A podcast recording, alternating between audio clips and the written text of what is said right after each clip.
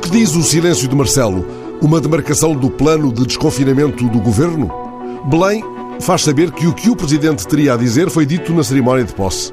Já o Presidente deixara aqui, entretanto, uma frase para o Expresso. Não posso comentar decisões sobre o desconfinamento que ainda não conheço.